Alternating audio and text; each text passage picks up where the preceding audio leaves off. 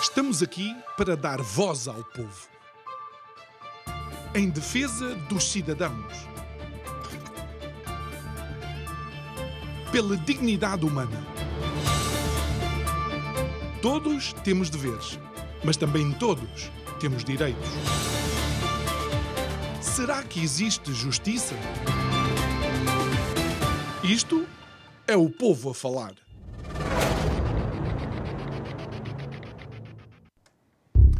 Atualmente, em Portugal, muito se fala da revisão constitucional. Bem, uma das propostas, até me parece, uh, mandato único para o Presidente da República, só que um mandato de sete anos, qualquer coisa assim. Mas eu, assim que ouvi sete anos, lembrei-me de um outro aniversariante. António Costa acabou de fazer sete anos à frente dos destinos de Portugal. E seria bom fazer um balanço. Obviamente, nos 50 minutos que temos, não vamos conseguir fazer todo o balanço que seria necessário. Uma coisa é certa: há muita área em que o balanço é parado. Boa noite. Meu nome é João Nuno Pinto e isto é o Povo a Falar. Estou consigo de segunda a sexta, neste mesmo horário, emissão em simultâneo Curiacos TV e Rádio Vida 97.1. E aquilo que nós determinamos para este mês foi Babilónia. Babilónia enquanto cidade mítica, mas também cidade que contém uma história. Uma história de erosão, uma história de ambição e uma história de queda por causa de forças internas. Ou seja, neste caso, porque num determinado dia começaram cada um a falar a sua coisa e cada um remava para o seu lado. Bom, parece o governo em Portugal. Voltando a António Costa, é interessante estarmos a falar hoje porque um outro António Costa, neste caso, o Ministro da Economia e do Mar, acabou de despachar tudo o que era secretários de Estado, levando a uma renovação de gabinete. Com alguma ansiedade, aguardamos os novos nomes para tentar descobrir quais as ligações familiares e partidárias dos novos secretários de Estado. É por isso que vale a pena analisar estes últimos sete anos, porque surpresas, com certeza, ainda há muitas. Digo eu que não percebo nada disto.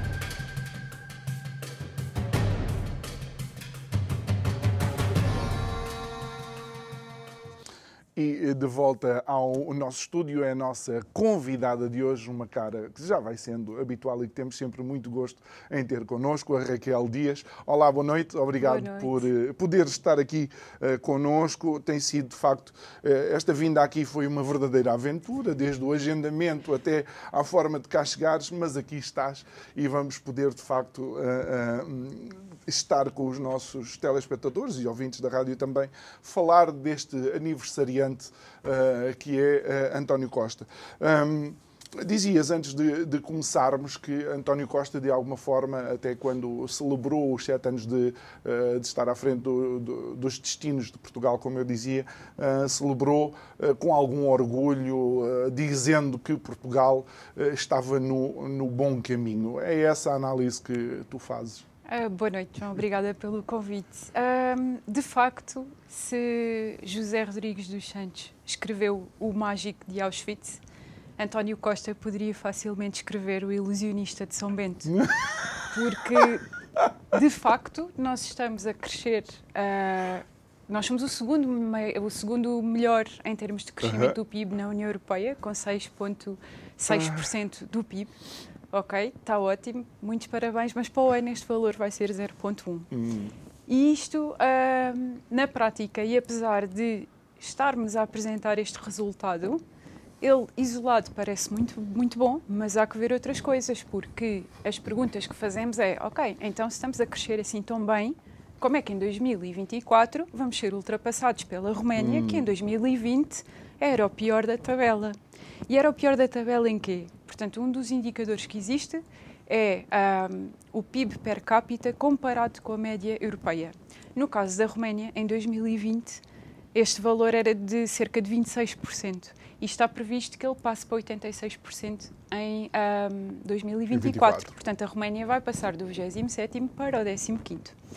Uh, Portugal, se nós olharmos para o seu posicionamento no ranking e se nós olharmos até para a percentagem do PIB per capita versus a média, nem está assim tão mal. Hum. 10 do 19 para o 18 ou do 20 para o 19 a sua percentagem fica ali muito a rondar os 79%, uh, ah, mas de facto não tem evolução. Hum. E todos os outros países que estão abaixo de nós no ranking, mesmo mantendo ali o, o seu posicionamento, estão a, a apresentar variações até 2024 e comparando com 2020, de 30% a 40%. Ou seja, apresentam tendência de subida a Exatamente. nível de PIB per capita. E nós não. Portanto, dizer que uh, estamos a crescer a 6,6% este ano, e estamos, mas quer dizer isto. Mas, Na oh, prática não é nada. Oh, Raquel, é? sabes que, que eu, eu, eu, e a nossa, a nossa conversa é sempre assim, é por isso que eu gosto de estar aqui contigo.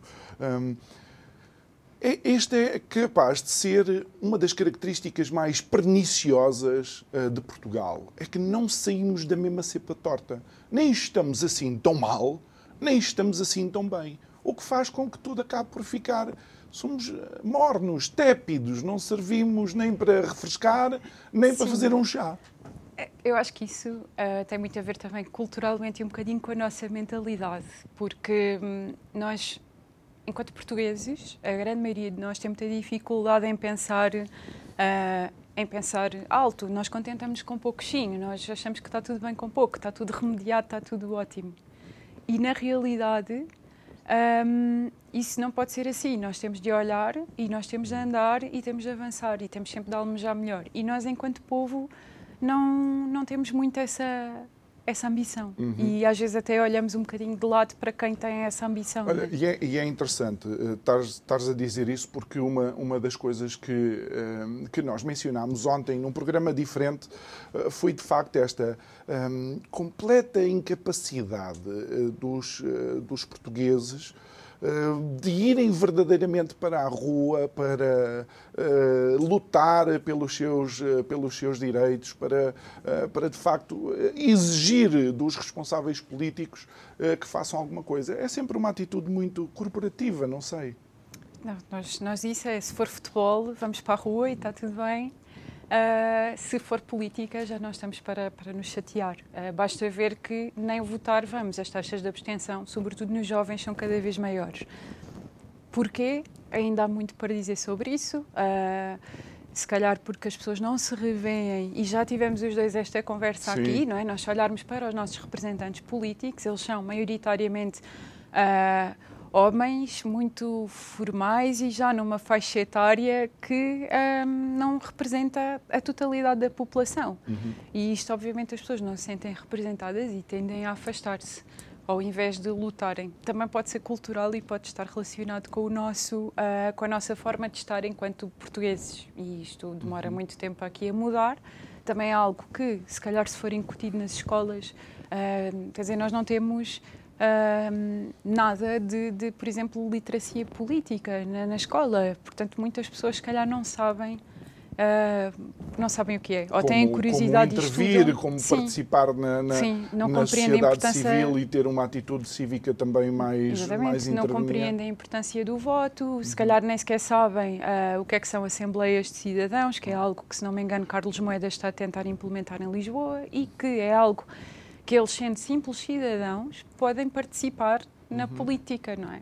Não têm de estar afiliados claro. a nada. Olha, e uma das coisas que, que tem muito que ver com isso é, de facto, uh, a, a capacidade com que uh, as estatísticas são, de alguma forma, também apresentadas para comprovar tudo e o seu, o seu contrário. Neste caso, nós já vimos que António Costa diz que, de facto, estamos a crescer acima da média uh, europeia, uh, mas bastaria, por exemplo, ver o que é que o ordenado de um português compra comparativamente ordenado igual, se calhar até de outro cidadão de um país com uma economia semelhante. Não é? Uh, a perda do poder de compra é uma. É enorme, porque ne, e neste momento tu tens mesmo. Uh, há, há, vários indicadores aqui que estão a contribuir para, para isso. Ou seja, atualmente tens uma inflação muitíssimo elevada, as taxas de juro estão a aumentar para tentar contrapor uh, a subida da inflação e existe muita incerteza na economia, o que leva também a que haja.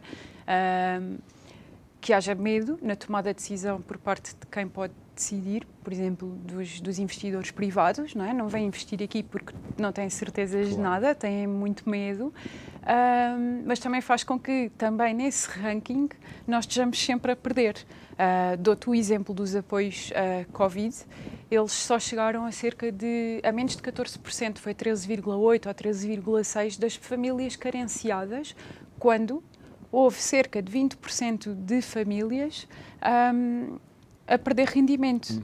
E, e, e, é dos, do, também dos apoios que, que menos chegaram, inclusivamente às empresas, porque a, total, a totalidade dos apoios que Portugal teria de distribuir uh, para os privados no, no âmbito do Covid era 6,6 milhões abaixo da média europeia.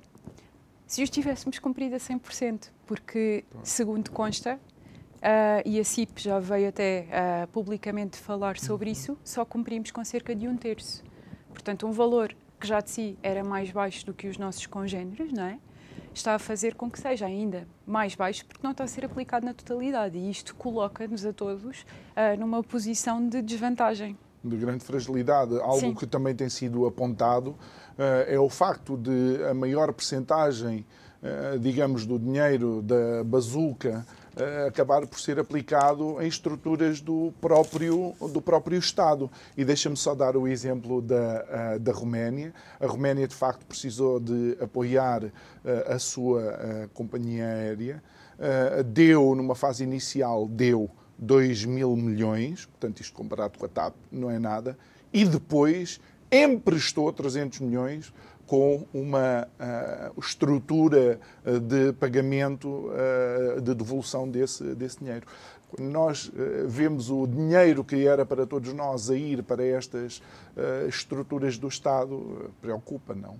Sim, sobretudo porque comparativamente a outras áreas, e, e tocaste na TAP, que, enfim, é, é o que é.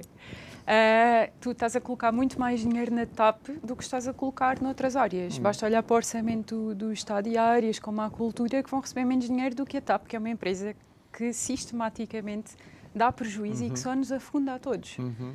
E que ah, ninguém vai querer pagar pela TAP, ou vão pagar muito pouco, e neste momento estamos a perder tanto dinheiro com esta empresa que mais vale dá-la. Hum.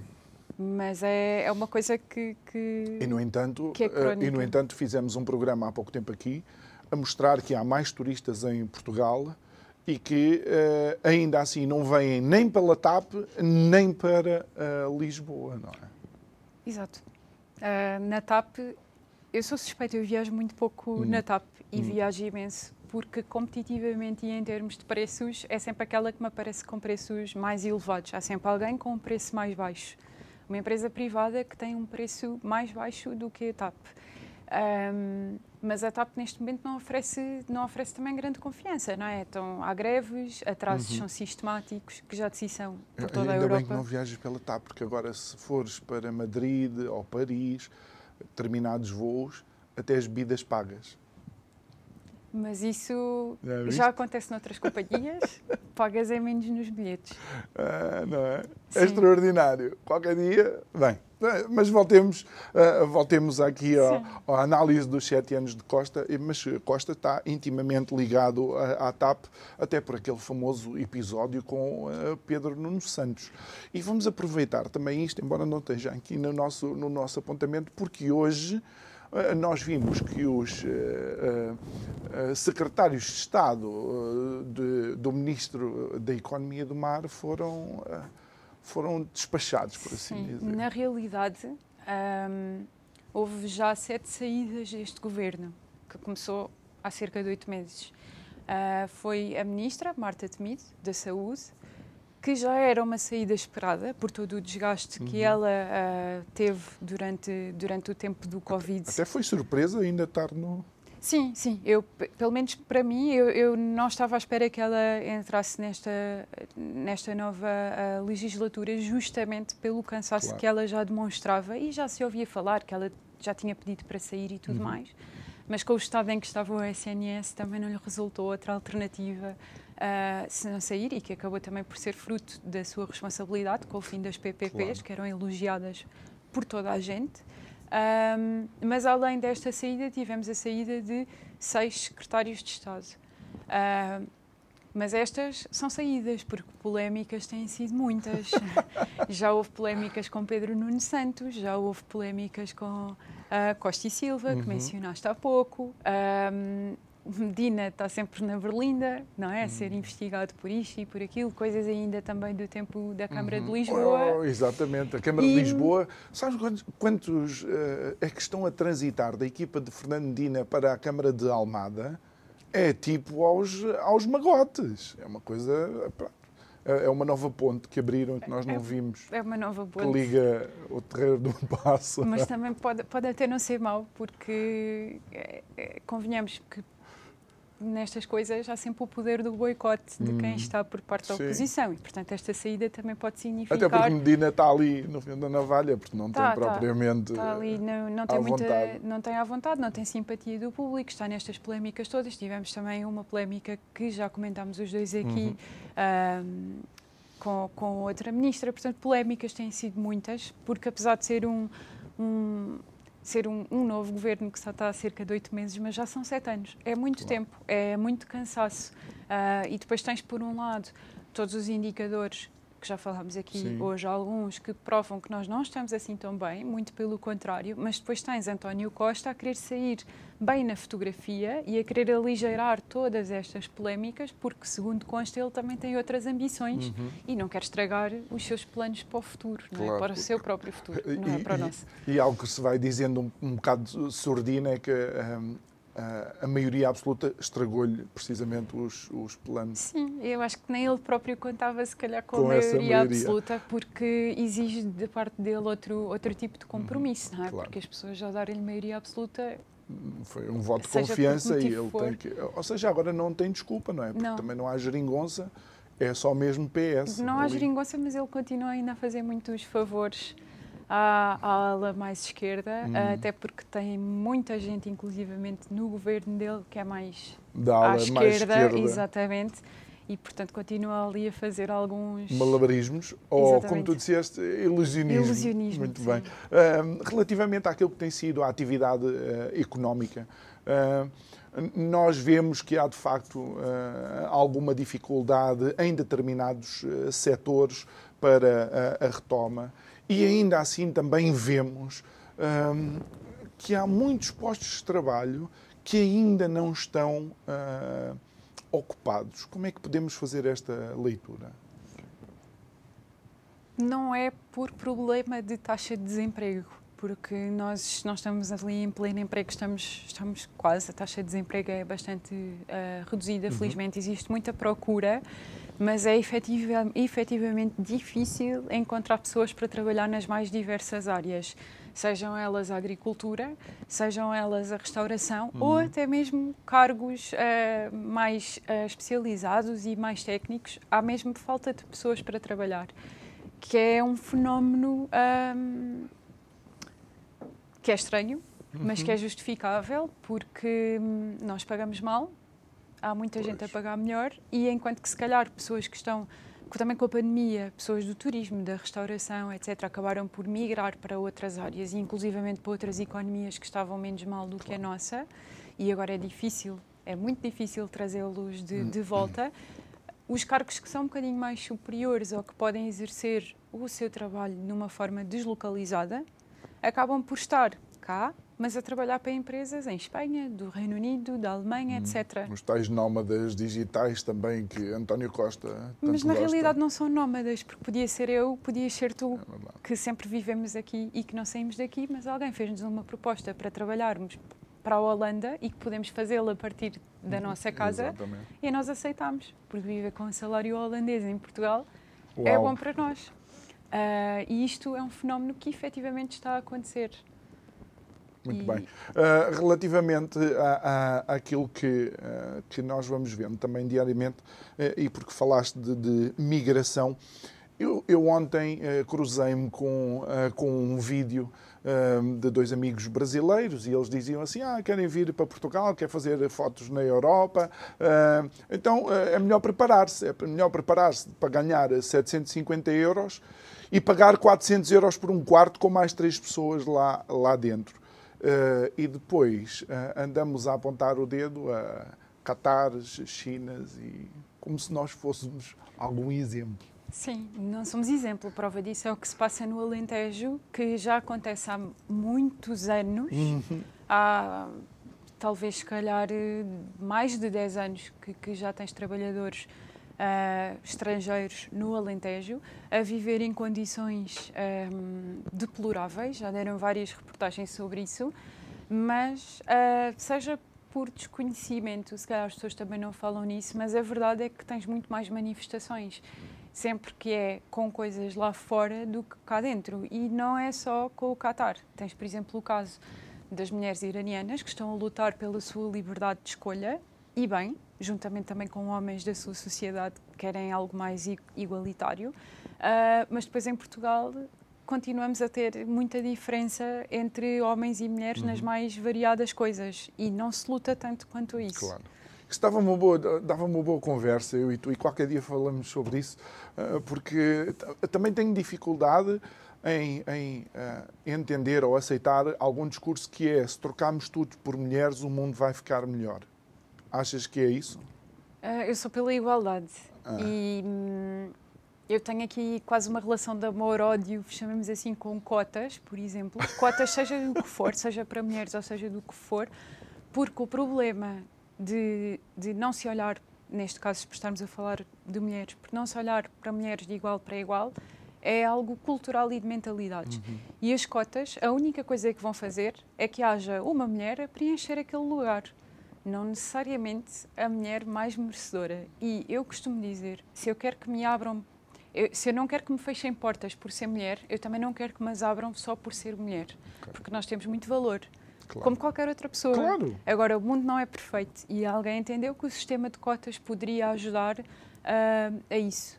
Um, eu, eu não te consigo dizer grandes detalhes porque foi algo que eu apanhei no Twitter hoje de manhã, mas penso que foi aprovada alguma coisa a nível europeu, em que uhum. 40% dos, dos dos executive boards das okay. empresas. Uh, Conselhos de administração. Exatamente, estão a faltar a palavra, têm de ser mulheres. Não é válido para empresas uh, médias e pequenas. Uhum. Qual é que é o meu medo com isto? É que as mulheres estejam ali para cumprir uma cota Só... e não pelo Exatamente. seu mérito. Essa é a percentagem no nosso Parlamento, sabias? Sim, 60, e, e, nós em termos de listas e tudo, Uh, temos sempre de apresentar uh, ali um, uma, uhum. uma, certa paridade. Existem também cotas nas listas, só que há muito menos mulheres, e, é um bom exemplo, porque há muito menos mulheres na política do que homens, também por uhum. diversos fatores. Uh, e, no entanto, às tantas, tu já tens mulheres ali só para claro. preencher o lugar até na porque, lista. Até porque, com todo, com, todo, com todo o respeito, e acredito que nada tenha sido feito com malícia, ainda hoje falámos de uma mulher que ocupou durante muitos anos um cargo e que, de facto, em termos de eficácia, uh, não fez aquilo que era suposto ser feito. Marta Temido. Não fez, mas a questão é, e em relação a Marta Temido, muito se diz, ela só chegou onde chegou porque o marido não sei o quê. Ok, então, mas se não fosse o marido, iam se calhar apontar-lhe outra coisa qualquer por ela ser mulher. Uhum. Marta Temido não cumpriu uh, com aquilo que devia, seja por ideologias, seja pelo que quer que fosse, não é por ser mulher. Uhum. Da mesma maneira que temos a Medina a fazer o que faz e ninguém diz ele faz isto porque é homem. Não, uhum. é, é só porque foi Aliás, ainda ninguém sabe isto. porque é que ele faz o que faz. Certo, é mas, mas nunca, lhe apontam, desta... nunca lhe apontam o facto de ele ser homem para isso. Não, e quando Medina, são as mulheres, normalmente isso é sempre um fator. A, a, acho que a Medina, a incompetência está sempre na linha da frente, pelo tá. menos tá. é aquilo que tem sido as conversas com os nossos o prova, convidados O que aqui. prova que competência ou incompetência nada tem nada a ver tem com a ver o género. Com, o sim. género. Muito bem. Um, relativamente ainda à, à, atividade económica e naquilo que são estes eh, sete anos de uh, António Costa, um, nós vemos, por exemplo, que uma das respostas que outros países deram para que uh, os seus os seus cidadãos conseguissem compensar a perda de poder de compra por causa desta situação que se está a viver, primeiro Covid, agora a situação, a crise energética depois e agora a guerra na Ucrânia, foi o reduzir substancialmente o IVA sobre os bens de primeira necessidade. Aqui em Portugal não se mexe nesses impostos. Não se mexe nesses impostos porque sabemos que a nossa situação é frágil se a nossa situação não fosse frágil e se apresentássemos, se calhar, um, uma previsão de crescimento do PIB como a Roménia, como a Polónia, que são países que estão abaixo, a, a, atualmente estão abaixo nós no ranking, a previsão é que a Roménia nos ultrapasse, a Polónia, por exemplo, vai manter o seu, a sua posição, mas têm crescimentos de PIB per capita contra a média europeia de cerca de 30%, enquanto que o nosso está estagnado. Uh, e, portanto, isto dá-nos medo de nos chegarmos à frente hum. com medidas ou com mais apoios ou com mais incentivos que passam por baixar uh, todos os impostos. Hum. Por exemplo, pegando em António Costa e Silva, uma das coisas que ele propôs estava relacionado com a descida do IRC. Uh, ah, os secretários de Estado do seu gabinete que foram demitidos manifestaram-se contra, uh, contra essa medida, essa medida essa inclusivamente até disseram que quem decidia o que quer que fosse era sempre o primeiro-ministro. Um, e, portanto, logo aqui se vê que, apesar daquela, se calhar, ser uma das boas soluções que nós podíamos implementar agora, uh, por exemplo, nós falamos, em vez da descida do, do, da atribuição de 150 euros, de 125 euros por toda a gente, porque é que não se baixou o IRS, mesmo que temporariamente? Uhum. E, e não se fez isso. Porquê? Porque e, e, temos uma carga fiscal elevada, porque nós sabemos Sim, que ela está elevada hoje, mas nós vamos precisar dela para o ano, que o crescimento vai, vai ser, ser de 0,6 uhum. e que até vais ter. Uh, vais ter um, que vais, vais, não, nem sequer vais crescer no uhum. primeiro trimestre, pelo menos. Bem, recessão é crescimento negativo. Exatamente. Vamos ver uh, se conseguimos evitar, evitar isso. E, e, olhando, olhando mais uma vez para estas medidas, seria expectável de um governo de maioria absoluta socialista, que se diz socialista, não é? Que uh, o bem-estar dos cidadãos fosse, por assim dizer, uh, estivesse na linha da frente dos seus interesses. Ou seja, uma descida de impostos nestes produtos é uma coisa que se decide de um dia para o outro e que no dia a seguir, eu, tu, quem quer que seja, vai sentir nos nossos bolsos. Mas eles não fazem isso porque não, porque querem ter aquele conforto de estar a amealhar para a frente, porque eles vão precisar disto para a frente. Nós vamos precisar desse dinheiro.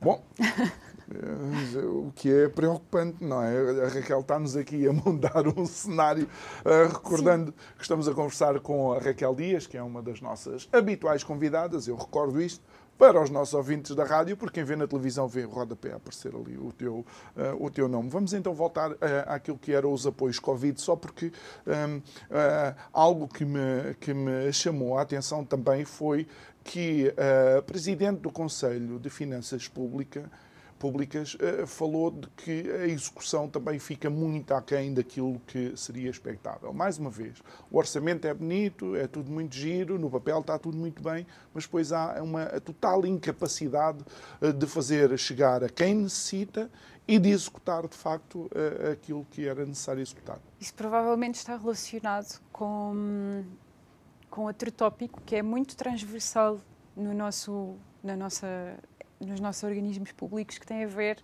com os, todas as burocracias que temos e a demora que têm para, para responder a tudo, mas isto é em tudo, é porque é que o apoio à segurança social, da segurança social dos 125 euros um, foi para toda a gente, porque nós não temos capacidade de decidir de forma rápida quem efetivamente precisa de apoio Exatamente. e quem não precisa. Isto é igual para as empresas e para tudo mais. Mas a mim o que me choca, isso choca-me, mas mais ainda do que isso, é saber que depois há empresas que são criadas e que passado 15 dias recebem apoios e que depois dá as confusões todas que, que dá, uhum. porque afinal o dono da empresa era marido uhum. de fulano tal e cicrano, não é? Portanto, isto ainda me choca muitíssimo mais do que, do que o resto. Hum. Então, isto obriga-me a fazer-te uma pergunta. Achas que uh, António Costa, de alguma forma, é herdeiro de algum tipo de estrutura corrupta no sentido em que estrutura que se alimenta do Estado indevidamente? Isso é um problema crónico em Portugal. Há muitas ineficiências. Um, imagina, dizermos que é preciso. Todos nós sabemos que faltam funcionários públicos em algumas áreas. Todos nós vemos que faltam pessoas em hospitais, desde quadros mais especializados até às pessoas dos atendimentos, aos apoios, não é? Mas, no entanto, vemos o número de funcionários públicos a crescer. O que é que isto significa? Que se calhar eles estão a ser mal alocados, não estão a ser alocados onde efetivamente há necessidade. E porquê? Muito provavelmente por toda essa estrutura e todas essas influências e toda essa burocracia que existe transversalmente na máquina do, do Estado e que não permite aferir onde efetivamente existe a necessidade, onde não existe. Uh, em tempos, por exemplo, falou-se com a transferência de poderes uh, para o poder local, Sim, que não era possível um, ajustar funcionários que estavam a mais noutras áreas do Estado para as autarquias e que, portanto, as autarquias tinham de contratar mais pessoas. Isto é uma ineficiência, isto não faz sentido. Porque se tens pessoas a mais noutras áreas, elas podem e devem ser realocadas noutras. É assim no privado que funciona. Claro. Até porque, eh, segundo as últimas estatísticas, o número de funcionários públicos atualmente já iguala o número de funcionários públicos que tínhamos quando foi a intervenção da Troika e que pediu para uh, que houvesse uma redução Sim. porque o Estado não tinha condições financeiras para ter toda aquela estrutura. Mas isso, isso não me chocaria se víssemos as coisas a funcionar a de forma eficiente, exatamente. Hum. O que me choca é que ouvimos isso, mas na realidade não sabemos para onde é que as pessoas claro. vão, porque tudo continua a funcionar pior. Hum. Nós tivemos, por exemplo, demissões agora, recentemente, nos hospitais, Exatamente. no Garcia de Horta e no Amadora Sintra, justamente relacionadas com todas estas ineficiências. E, e lembras daquela fase em que não se podia sequer ir a uma loja do cidadão porque era um verdadeiro caos? Eu, não sei se, se, melhorou, mas. E às vezes Ainda que lá é. fomos nós, ah, o sistema está em baixo Sim, e não sei É tudo muito complicado, não existe grande cruzamento de informações. Uhum às vezes precisas de um determinado. No outro dia li uma história que penso que até foi partilhada pelo, pelo Carlos Guimarães Pinto, da uhum. Iniciativa Liberal. Não me lembro já de grandes detalhes, mas foi alguém que lhe disse, de, que ele costuma pedir aos seus seguidores para partilharem determinadas histórias, de alguém que lhe disse que um determinado organismo estava a pedir um documento original porque não, não sabiam do, do registro quando supostamente o documento original tinha sido emitido por esse mesmo organismo. E, e, e esses documentos pagam-se. Pagam-se, essa, é que é, sim. essa é que é a questão. E eles, pura e simplesmente, não querem saber das pessoas. As pessoas estão lá, vão não aos há balcões. reformas estruturais. Não, e, e achas que isto... Claro que isto é muito vasto e tem, é, é também muito... Uh, depende muito das áreas em que estamos a falar. Mas um dos grandes problemas em Portugal era sempre uma certa arrogância do funcionalismo público, eh, até no tratamento com o público. E sei que não deve ser fácil atender dezenas e dezenas de pessoas, todo o tipo de educação, todo o tipo de formação, eh, mas ser funcionário público também é, digamos, uma, uma missão, não é? Ninguém vai para funcionário público porque, sei lá, Será? Pois não sei. a verdade é essa. Mas é, lá está, isso também acaba por ser tudo cultural.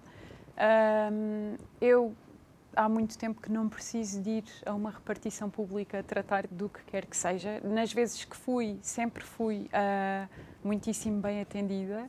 Portanto, não, particularmente não hum. posso queixar, mas hum. a verdade é que existe muita gente a queixar-se que é maltratado, que eles não, não são simpáticos, mas isto também acontece no privado. Portanto, Claro. não é. Só que o privado, e esta é que é a grande Sim. questão, o privado faz com o dinheiro deles, O que entender.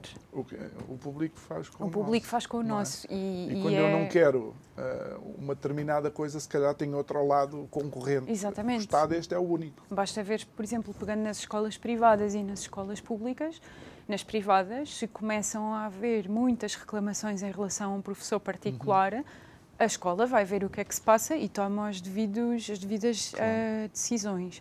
No público, ah, e, e- e eu tive N situações de professores que ficavam muito aquém, faltavam imenso, não eram substituídos, iam para as aulas fazer tudo, menos dar efetivamente aulas, e as escolas, por muitas queixas que recebessem dos pais, não faziam nada.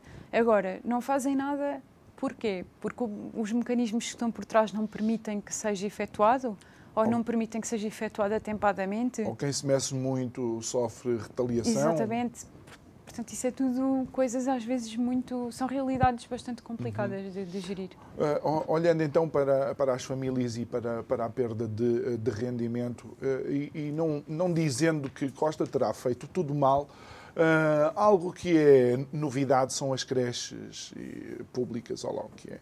Ah, eu só não sei se essa decisão é efetivamente aquela que vai mudar ah, este, este pré-inverno demográfico que vai acontecer em Portugal. Pré, não. Eu acho Já que é. já, já é. Eu acho que não é suficiente. Começas logo pela, pela questão das próprias licenças de maternidade, que são pouco flexíveis e muito desiguais entre a mãe e entre o pai. Ahm, e quando eu falo em pouco flexível, é porque. E, e tenho este feedback de pessoas minhas conhecidas, em que nós, ok, atribuímos a licença de maternidade mais prolongada à mãe e menos ao pai, mas às vezes em termos de rendimentos aos pais ahm, pode dar jeito que seja de, de outra forma.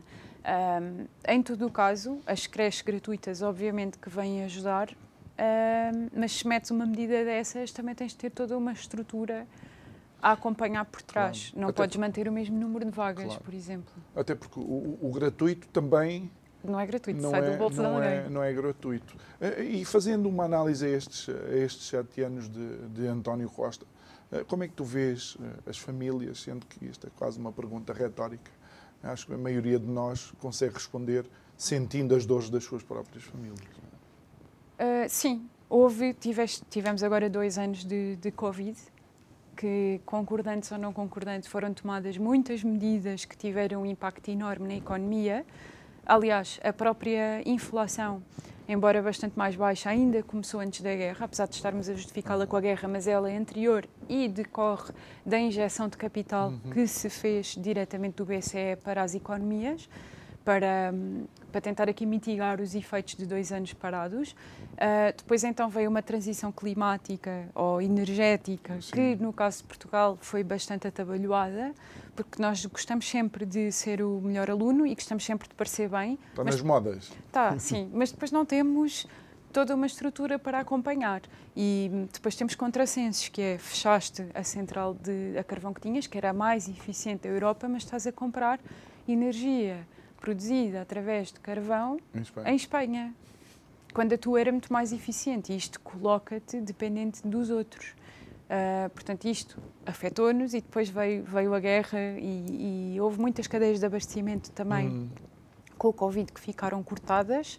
Ah, basta fechar hum, durante um tempo, se houvesse alguém doente num barco, aquela, aquela carga ficava toda retida durante imenso tempo. Não tinhas componentes para automóveis, tens problemas com cereais, etc, etc.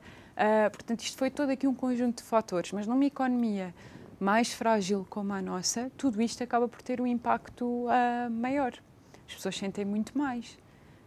Uma pessoa, uma família em que os dois recebam 750 euros e tenham um filho a cargo, a creche gratuita, se a criança for elegível para tal, pois. obviamente que vai ser uma ajuda. Mas estas pessoas vão ter mais um filho porque agora tem uma creche gratuita? Se calhar não. Não, não me parece, não é? Tudo o resto está a aumentar. Se E, for e um- depois, depois outra, outra das coisas que se fez pensando vá, nas famílias eh, foi, foi eh, criar mais escalões no, no, no IRS, eh, sendo que uh, depois também qualquer aumentozinho uh, catapulta logo a pessoa Exatamente. para o escalão seguinte. Isto é tão perverso que até os 125 euros vai fazer com que determinadas pessoas acabem por pagar IRS que se não tivessem recebido não se calhar pagariam. não pagariam, exatamente. Aliás, o, os próprios apoios aos pensionistas não é, também vão uh, também não é líquido, aquilo é alvo de imposto e, e já se fala muito sobre isso que vai prejudicá-los para 2024. Hum. Tem a ver com, com o cálculo e, e, e tudo mais. Uh, mas todos nós sentimos na carteira os efeitos que isto tudo tem tido e, e, poucos de nós têm apoios. Outra coisa também, os apoios são pensados nas famílias, mas não são pensados nas pessoas que vivem sozinhas, que hum. podem ser jovens ou podem ser idosos. E estas pessoas não têm os apoios que se calhar necessitam um, para a sua condição. Porque imagina, tens um casal que recebe 2 mil euros cada um. Receberam logo à partida 125 euros. Cada um deu 250. Se tiverem um filho, são 300 euros. Uma pessoa solteira que receba mil e poucos euros limpos só recebeu aqueles 125 euros. Mas a renda da casa é suportada por um, as despesas da casa uhum. é suportada por uma. E, e pensando e, naquilo que está a acontecer às rendas também. E é? todas as despesas estão a aumentar e mais, é que o aumento destas uh, despesas não é proporcional ao número de elementos que vivem em casa. Por exemplo, a conta da, da luz, não é? Numa casa de três pessoas, obviamente, ou à partida, vai ser superior àquela conta de uma pessoa de um, de um lar que tem só uma pessoa lá viver, mas o aumento das três pessoas não é proporcional a essas três pessoas, Exatamente. é sempre algo ali marginal. E, portanto, quem vive sozinho, seja jovem ou mais idoso, é sempre, sente sempre esquecido nestas, nestas medidas todas e, de apoio. E eu creio que vi uma notícia no outro dia que já começa a ser um número substancial de pessoas. É? Fala-se muito em família monoparental se calhar tem que se começar a falar em família mono. É família monoparental significa que tem pelo menos uma criança Exatamente. em casa, mas existe é, famílias. É isso que eu estou a dizer, não é? Se calhar tem que, famílias. sim, tem que se começar a pensar de facto nesses. Eh, sim, nesses até porque a tabela de IRS para estas pessoas é diferente das dos outros e, e é diferente para pior, porque os impostos são superiores, ou seja, não lhe basta ser sozinho, não lhe basta suportar despesas uhum. sozinho, mas ainda paga mais imposto. Uhum do que se fosse do que se tivesse um do que se tivesse um dependente que ok tem as suas despesas e também não é fácil. Todos nós estamos estamos aqui dentro do mesmo barco mas caso for um casal com uma criança uh, vai ser tudo diferente não é? Se os dois tiverem um rendimento superior Sim, à pessoa que vive sozinha. Dois conseguem remar melhor para, para um determinado lado, mas também não estamos a dizer que é uh, um, dado, um dado um adquirido, dado adquirido que assim não. seja. É sempre, é e, sempre tudo muito. E, e, conheço muitas pessoas que são felizes uh, sozinhas. Portanto, isso é, é, é uma, é uma decisão uh, da, própria, da própria pessoa dentro das suas liberdades, direitos e garantias, e isto agora não estava programado. António Costa também resolveu um, vá, meter uh, a colher nesta revisão constitucional que não foi pedida por ele, foi pedida pelo Chega, que o PSD não quis apoiar num determinado momento para não ir a reboque do Chega, mas Montenegro parece estar interessado, e que o PS, bem, se calhar vamos ter que falar. Como é que tu vês esta, esta polémica e se estarias à espera que isto acontecesse?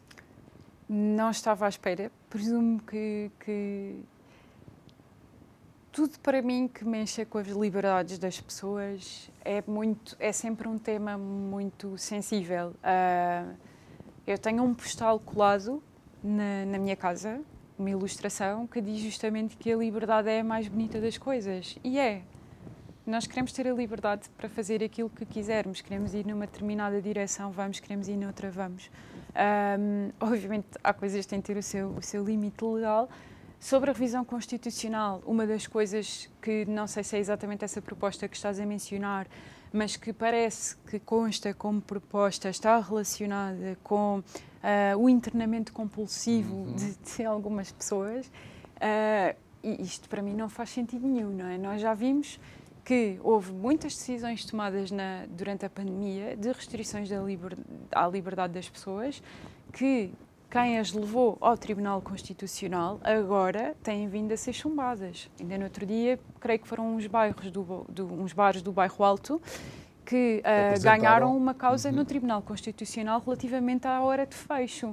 E houve outras situações também de pessoas que estavam a circular entre conselhos, etc., e que, hum, e que ganharam as suas causas no Tribunal Constitucional. E nós queremos mudar isso para quê? Não, não faz sentido. Porque é que queremos limitar as pessoas uhum. nesse, nesse aspecto? E, e, não te, e, não te, e não te preocupa um, o, o, facto de ser uh, fora daquilo que é o estado de emergência e que a pessoa possa ser, e a, e a, comparação que às vezes é feita, que a pessoa possa ser, possa ser decretado uh, uh, prisão domiciliária uh, sem passar pelo sistema judicial. Claro, tudo isso, tudo isso me preocupa, não é? não, não faz sentido nenhum. As pessoas para serem, para ficar em prisão domiciliária, obviamente, como, como mencionas, elas isso tem de ser sempre o tribunal a decretar, não pode ser outra pessoa qualquer. Uh, porque senão uh, nós somos altamente controlados, nós, nós vamos caminhar, uh, olha, se calhar na direção do Qatar, que hum. toda a gente agora critica e fala muito quando, e como bem dizias, dentro da nossa casa estão a tentar fazer o mesmo, existe uma inércia total e um silêncio total uh, relativamente a isso. Uh, as liberdades das pessoas, para mim, é um, sempre um tema, como disse, sensível e elas devem ser, uh, não devem ser restringidas dessa forma. Obviamente que se me apetecer desatar a matar pessoas por aí fora, claro, a minha liberdade tem de ser restringida, claro. Mas isso já está tudo previsto previsto é, é, é na lei hoje em dia. O caminho devia ser ao contrário. É que, é que isto, de alguma forma, advém daquilo que é a análise das políticas Covid. E em vez de estarem a corrigir aquilo que já se vê, que inclusive é cientificamente não está comprovado. Certo. Parece que eles estão, e desculpem uh, a expressão, a esconder a cauda, não é? A esconder o rabinho para não serem responsabilizados por aquilo que fizeram e não correrem riscos em termos de futuro.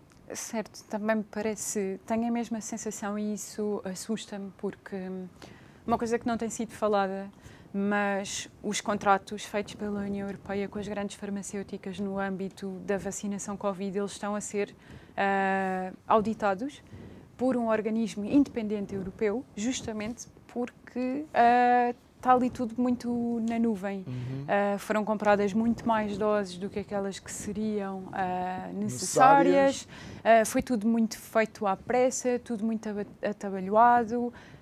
primeiro era porque afinal nos protegiam, protegiam faziam com que nós, ao sermos vacinados, não transmitíssemos o vírus, afinal, isso nem sequer foi testado, já admitido pelas grandes farmacêuticas, portanto, parece-me que um, é exatamente para prevenir estas uhum. situações futuras, porque as farmacêuticas escudaram-se de responsabilidade e assim o Estado também se escuda da sua própria responsabilidade. Uhum. E, e Raquel, não achas que isto é uma, uma demonstração clara de que uh, os políticos e a política em Portugal, em vez de pensar nos cidadãos, pensam realmente é neles mesmos. Sim, claramente. Se pensassem nos cidadãos, uh, se calhar mudava tudo aqui um bocadinho a figura, não é? Hum. Tudo isto que falamos hoje, se calhar mudava. Isto é estranho, é pena não estarmos em abril, mas 25 de abril há todos os anos. Todos os anos. Todos e, os e anos. voltando ao, ao início dos sete, anos, dos sete anos de António, de António, Costa e da conversa que tivemos há uns tempos, se pensássemos nos cidadãos, a promessa do aumento de alojamentos para universitários, por exemplo, uhum. tinha sido cumprida e não tinha sido novamente anunciada com grande pompa e circunstância quando já tinha sido uma promessa e não passou disso mesmo. Não é? Sabes que eu acho que já inauguraram também duas ou três vezes um determinado troço de ferrovia uh, lá embaixo que liga Portugal à Espanha, é Elvas a qualquer lado. É interessante é isso provável também. também. Eles, eles eh, têm uma boa comunicação, tanto que repetem inaugurações e nós nem nos apercebemos que é a mesma coisa que estão a inaugurar. O que é que seria necessário ou o que é que tu pensas que eh, nós, como cidadãos e as famílias, podem fazer para se proteger e estamos no último minuto? participar mais ativamente, hum. votar quando têm de votar. Se não querem pertencer a, a partidos, uhum. existem muitas opções, mesmo em termos da sua comunidade, onde podem fazer a diferença. Literacia financeira também? Literacia financeira também, literacia política também. Uh, se as pessoas souberem gerir mais o, melhor o seu dinheiro, elas estão a ter mais, estão a trazer mais poder para si, estão a lutar mais pela sua liberdade, estão uhum. a ter maior poder de decisão, ficam mais autónomas do Estado, inclusivamente na idade da reforma, um, e havendo menos assistencialismo, elas também não ficam resgatam para si o poder. E não ficam dependentes, então, Exatamente. deste Estado que estivemos a falar. Exatamente. É um Estado de sítio. Enfim, Raquel é Dias, obrigado por ter estado aqui pelo connosco. Convite. Obrigado a si que nos acompanhou em mais um Isto é o Povo a Falar. Conto consigo amanhã à mesma hora. Recordo que temos redes sociais, vá lá, faça um gosto, partilhe. Boa noite, até amanhã.